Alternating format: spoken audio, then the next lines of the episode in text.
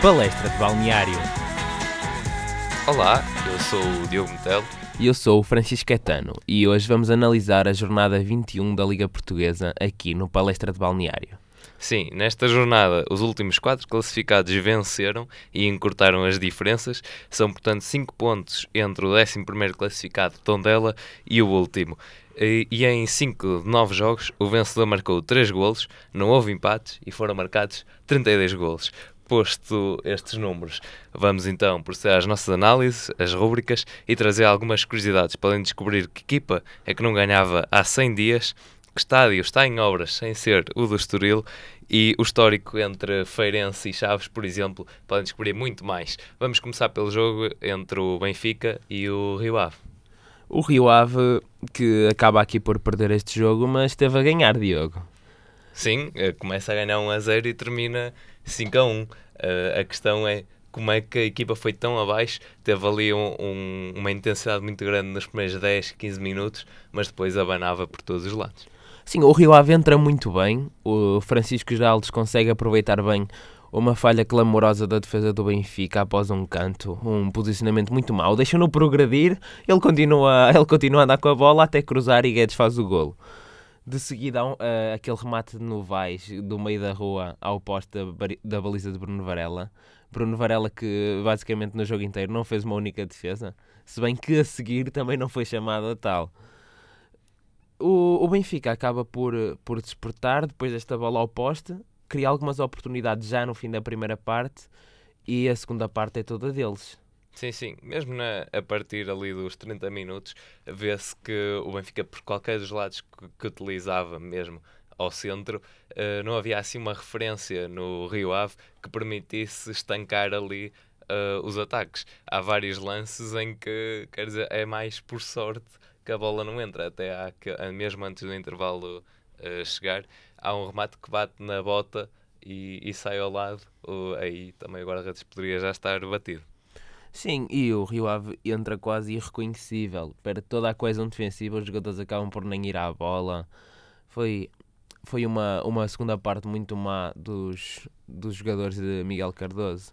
Exatamente, e assim Jardel, Pizzi, Ruban Dias e Jiménez a conseguirem o, os seus golos. Sim, fazem o, o gosto ao pé. As bolas paradas foram, acho que foram um grande problema deste Rio Ave. Muito bem, passamos para o próximo jogo. O Porto recebeu e venceu 3 a 1 o Braga. O que é que tens a dizer sobre esta partida? É, é uma grande exibição de Sérgio Oliveira que volta, volta a jogar e aproveita muito bem essa oportunidade.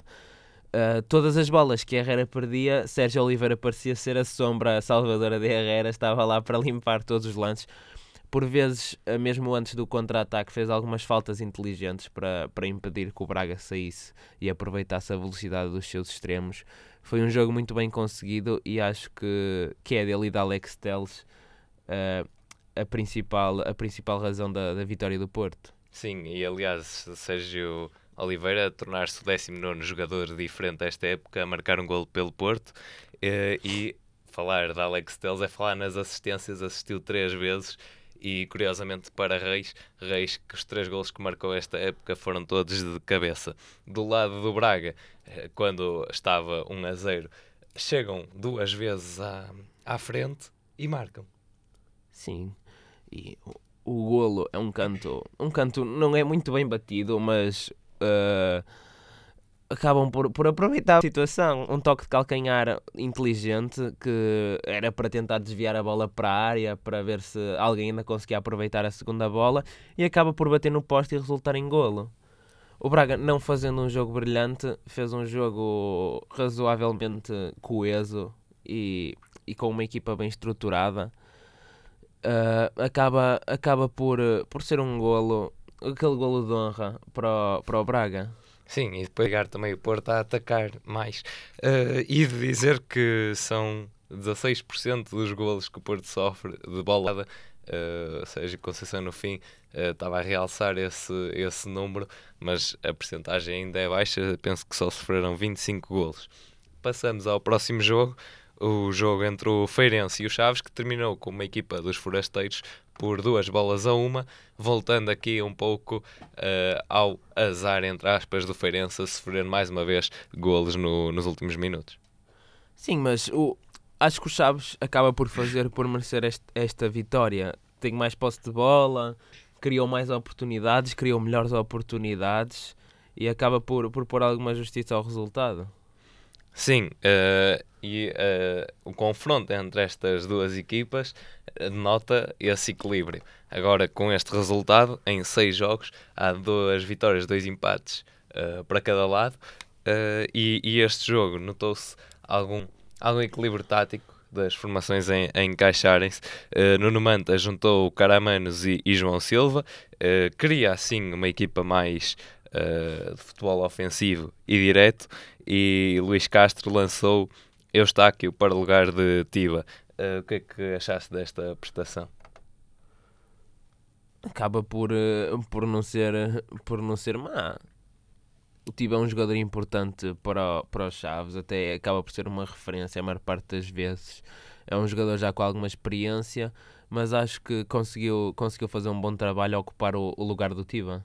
Muito bem. Uh, e de elogiar ou não a prestação de Caio, que fez, a, fez boas defesas, por exemplo, uh, William, que, que, esteve cara a cara com, com Caio e ele sempre a conseguir ali cortar as bolas. Uh, de dizer que, que os flavienses adiantaram-se marcador aos 24 minutos pelo avançado William, que marcou o segundo, pelo, pelo, pelo segundo jogo consecutivo.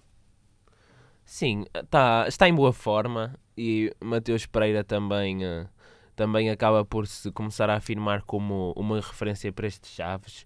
Não sei se o Sporting no final da época o vai, ou, ou vai acabar por, por pedir de volta ou se o Chaves irá avançar para uma tentativa de compra, porque parece estar a encaixar-se bem no esquema tático.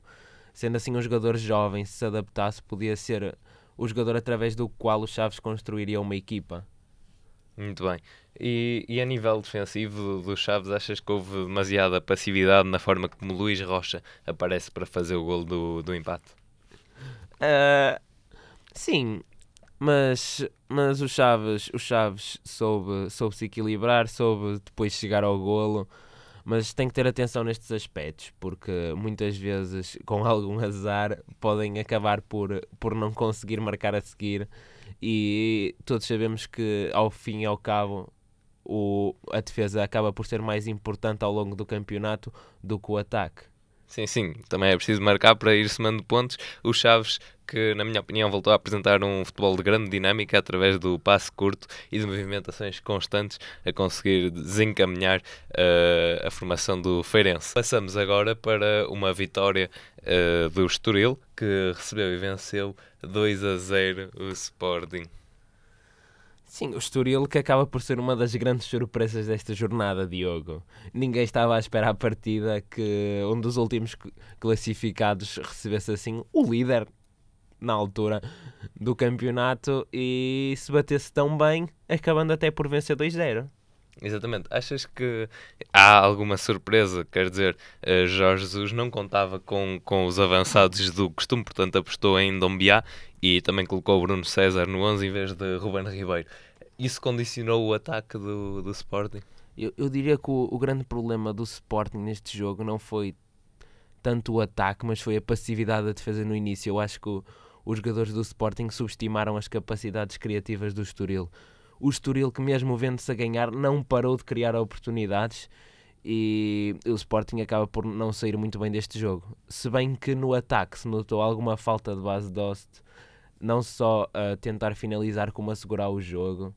Acho que, acho que Dumbiá é um jogador que não tem essas características, é um jogador para apostar no futebol mais direto e os outros jogadores do Sporting não estão habituados a isso neste momento.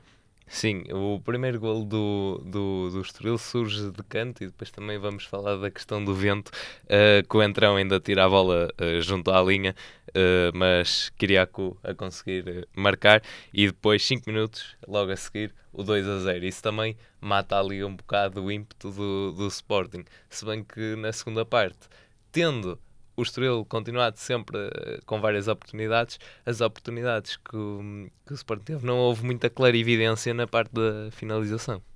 Sim, e também, eh, também temos que referir que o, o Estoril contou com, eh, com um guarda-redes muito inspirado na baliza. Foi, foi sem sombra de dúvida uma, uma grande exibição do, do guarda-redes do Estoril, que acaba por, por salvaguardar um pouco o, o resultado. O Renan Ribeiro o, foi contratado agora nesta janela de transferências. Convém referir que é muito bom com os pés. Treinou, chegou a treinar com o Rogério Seni. Talvez, talvez tenha apanhado alguns dotes do, do veterano brasileiro.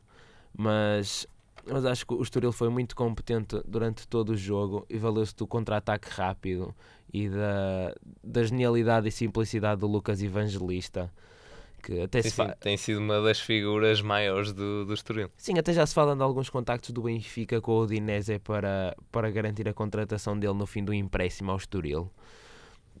Mas, tal como nós já falamos, o Estoril acaba por ser e provavelmente virá a ser a grande surpresa desta segunda volta. Já se notava qualidade, faltava concretizá-la e agora estão a concretizar e a fazer do estádio uma fortaleza. Sim, sim. E agora é, querem continuar a somar pontos, vão se aproximando do, dos lugares de cima. Como eu já disse, a diferença é de apenas 5 pontos para o 11 classificado. Passamos agora ao jogo do Vitória de Guimarães contra o Passos de Ferreira.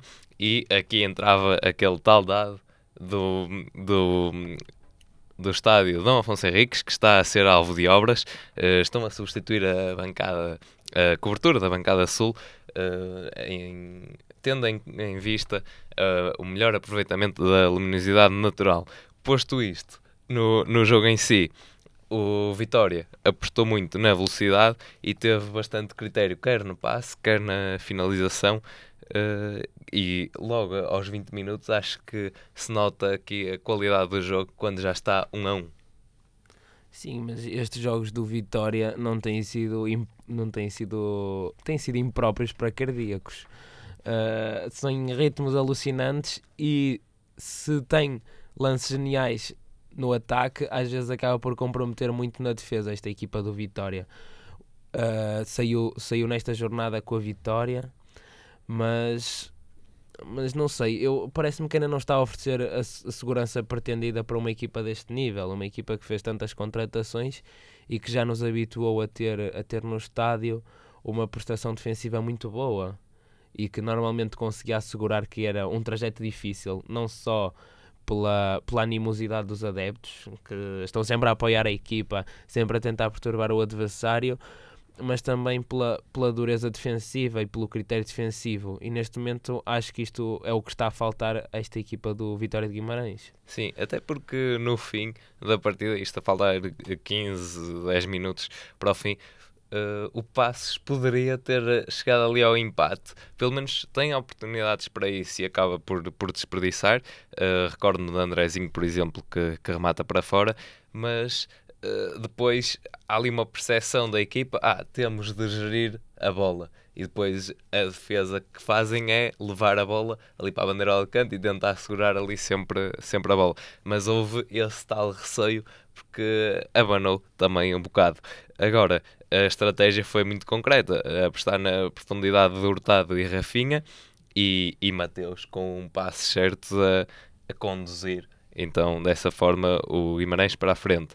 Uh, o Passos Ferreira assumiu mais o controle da bola, exceto na parte final, uh, portanto mais estabilizado, mas não conseguiu criar aquelas oportunidades de golo. Marcou dois golos, mas nada mais do que isso. De dizer ainda que João Henriques apostou em Xavier e Luís Felipe e foram os dois jogadores suplentes que construíram o 3 a 2 para o Passos Ferreira aos 75 minutos. Entraram muito bem, portanto.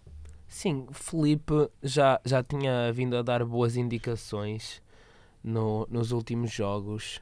Eu, a, a, falar da possibilidade de Bruno Moreira ser titular, acaba por acontecer agora nesta parte final da época, mas não sei até que ponto não se justificaria apostar em dois avançados como Bruno Moreira e Felipe.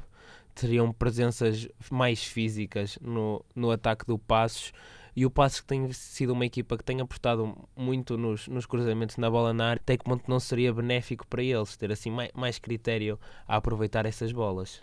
Exatamente.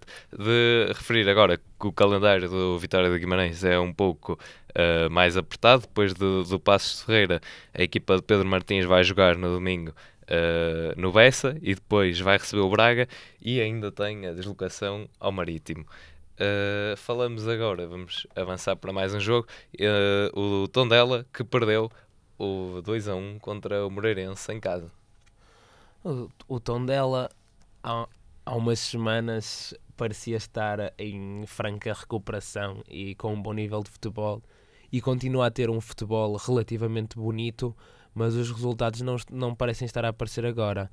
O Moreirense acaba por, acaba por ser um, um bom jogo, um jogo bem disputado pelas duas partes, mas o Moreirense com um bis de Tozé uh, a conseguir a conseguir a vitória. Eu acho que o que, se diferenci, que diferenciou aqui as duas equipas foi alguma maturidade na forma como encararam o jogo. Jonathan esteve mais uma vez muito seguro na baliza do Moreirense, é, é importante destacar esse facto. E, e a experiência, a experiência de, de alguns jogadores, como o Edno, Edno no primeiro golo para Tozé, ele recebe a bola, está, está frente a frente com o guarda-redes e vê muito bem Tozé aparecer na entrada da área colocando lá a bola.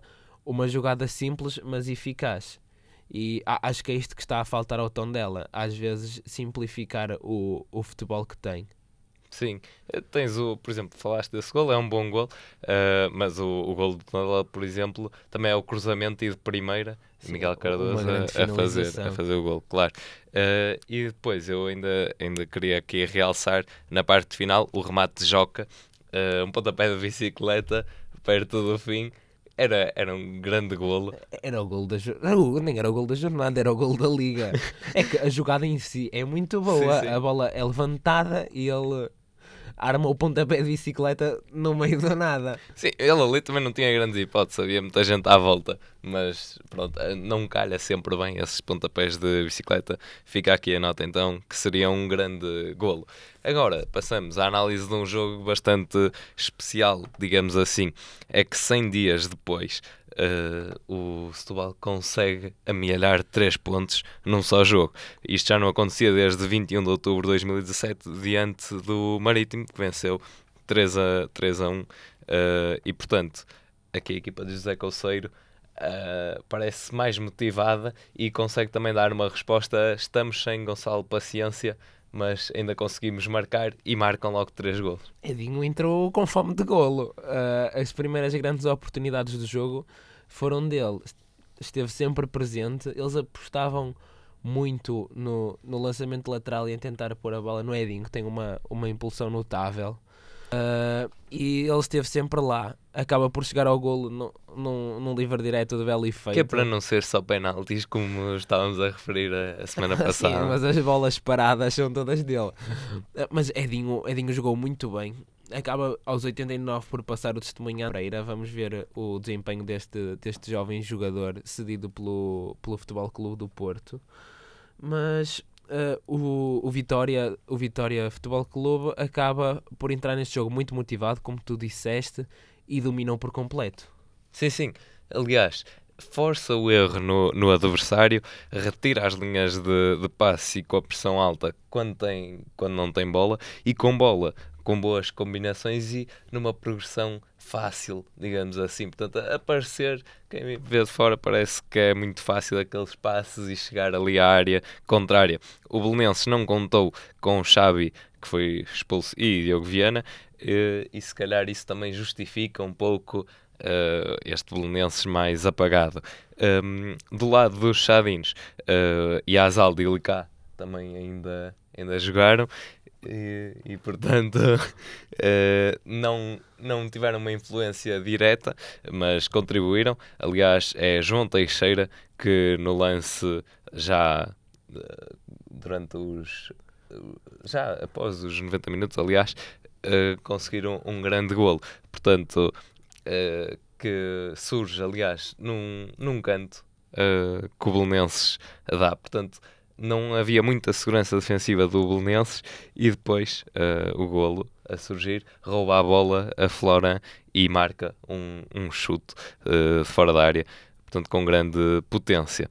Uh, e agora, só assim numa notícia à parte, uh, morreu no passado domingo Herculano Fernandes, com 61 anos, é o pai de Vasco Fernandes, uh, foi um antigo defesa e capitão do Vitória de Setúbal, E Erclan também representou vários clubes em Portugal, como por exemplo o, o Olhanense durante sete épocas e chegou a desempenhar funções de treinador. Vamos avançar para o último jogo desta jornada. O Aves, mais uma vez, são três golos neste jogo, vence 3 a 0 ao Boa Vista. E o, o Aves continua, mais uma vez, deste, a ser a grande surpresa desta jornada. Há três jogos que não marcava. Há três jogos que não marcava e como, ah, repescando a metáfora do Cristiano Ronaldo, os gols são como o ketchup. Às vezes não saem, mas quando saem, saem todos juntos. E o Boa Vista acaba por, por sofrer aqui um pesadelo. Ninguém, acho que eh, ninguém, ninguém na estrutura do Boa Vista estava à espera que isto fosse acontecer neste jogo. Mas o, o Aves, o Aves fez por merecer esta vitória, sufocou em termos de oportunidades criadas o Boa Vista. Sim, sim, claro. E, e temos, por exemplo, situações em que o Hamilton, em que o Hamilton uh, aparece isolado na cara de, de Wagner. Temos várias situações uh, de Rossi também no, no, na área. Portanto, também outro uh, apontamento: Cuca e Rochinha na linha lateral iam, iam entrar. Portanto, Jorge Simão ia fazer essa alteração, mas sofrem o segundo golo. Portanto, há aqui muitas coisas que estão condicionando e uma prestação bem conseguida em que tiveram um final feliz uh, da parte do, do Aves. E, de, e a, a realçar aqui um pequeno lance, uh, o vídeo-árbitro teve de intervir no terceiro golo do Aves, mas a repetição não fica clara, uma vez que havia uma bandeira gigante do Boa Vista que passa exatamente à frente da câmara no momento em que se iria determinar se era fora de jogo ou não. Bem, é, não deixa de ser, eh, de ser irónico ser a bandeira do Boa Vista a tramar a própria equipa. Sim, mas estando já, já ligeiro já era perto do fim, também não foi assim uma grande diferença. De realçar também Tissone, que sofreu um traumatismo craniano encefálico, fruto de choque com Sparagna, portanto, muito, muito violento sim, o, o choque. Passamos a analisar agora o jogo entre o Marítimo e o Portimonense, com uma vitória do Portimonense por 3 a 0. O Marítimo já não vence há 7 jogos. Uh, portanto, o que é que tens a dizer sobre esta partida que logo aos 30 minutos já estava 3 a 0? Nota-se a, a má fase que o tem vindo a atravessar. Logo no primeiro golo de Fabrício há uma, uma pressão muito má ao jogador o Portimonense soube aproveitar muito bem os, os buracos na, na defesa do Marítimo, procurou fazer uma pressão alta ao Portimonense, mas acabou por não contar com tanto, com tanto engenho na forma como os jogadores, os jogadores algarvios uh, aplicavam a sua velocidade. Sim, eles ficavam normalmente ali um para um com o guarda-redes. Foram os três golos praticamente idênticos. Foi, foi dessa forma. O Marítimo, na segunda parte, ainda consegue alguns ataques, tem remates para fora, portanto, não houve assim grandes oportunidades uh, de golo. E o Portimonense, tendo já marcado, acho que esteve mais confortável e conseguiu então garantir esta vitória. Sim, o Marítimo acaba por, por não ter muito critério e o Portimonense teve muito mais. Nakajima já volta à sua melhor forma, encontra espaços, já procura passar mais a bola, acho que era o que lhe faltava. E, e tem sido a ver, tem-se vindo a ver uma, umas exibições em crescendo deste Portimonense que parece estar a voltar à fórmula original de Vitor Oliveira e a apostar nestes, nestes inícios rápidos e Exatamente, fortes. entrar e, tentar quebrar logo ali o jogo. Muito bem, passamos então às rúbricas. Para melhor golo vence Edinho, o livro de Edinho aos 45 minutos. Que bomba!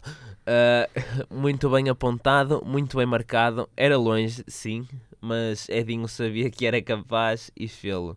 E acaba por ser uma, uma boa homenagem ao, ao pai do, do capitão do, do Vitória de Setúbal. Que, Até retiram a camisola sim, e mostram, sim, sim. Do Vasco Fernandes e acho que, que leva sem qualquer dúvida o galardão de gol da semana da, do Palestra de Balneário. Muito bem. E para a melhor defesa, elegemos a defesa aos 85 minutos de José Sá. Uh, atirou-se para a esquerda, o remate de Danilo surge ali no meio de quatro jogadores, tinha quatro jogadores ali a bloquear a visão e ele estica-se completamente e consegue defender. E temos também a rúbrica para gol trapalhão, que vai para para Pizzi, que tropeça e acaba por fazer o golo. Uh, Cássio nem se mexe, a bola entra no canto. Pizzi já ia com algumas intenções de rematar, vá, não, não podemos ser assim tão, tão cruéis para o jogador. Mas acaba por, uh, por tropeçar, desvia a bola para dentro da baliza. Sim, e, Cássio também poderia ter feito algo mais, bem que ele já estava mais inclinado para o lado esquerdo e a bola passou pelo lado direito. De referir ainda que no jogo do Feirense contra os Chaves uh, há um lance também meio caricato, a bola uh, fica ali uh, em, quase em cima da linha, mas dentro, e daí também contar golo. também foi um pouco trapalhão, mas este de facto muito mais. E por fim, equipa sensação vai para o Estoril. que venceu 2 a 0 ao Sporting, consegue aqui algo uh, surpreendente, digamos assim, também a forma como jogou a ser digna de ser equipa sensação. Recordar o Aves e o Setúbal com grandes exibições também, uh, mas aqui o nosso prémio vai para o Estoril, que em 52 jogos que defrontou o Sporting apenas soma 4 vitórias. Esta é uma delas, portanto aqui nas estatísticas ainda está um pouco tremido, mas é assim com estas surpresas que vai crescendo.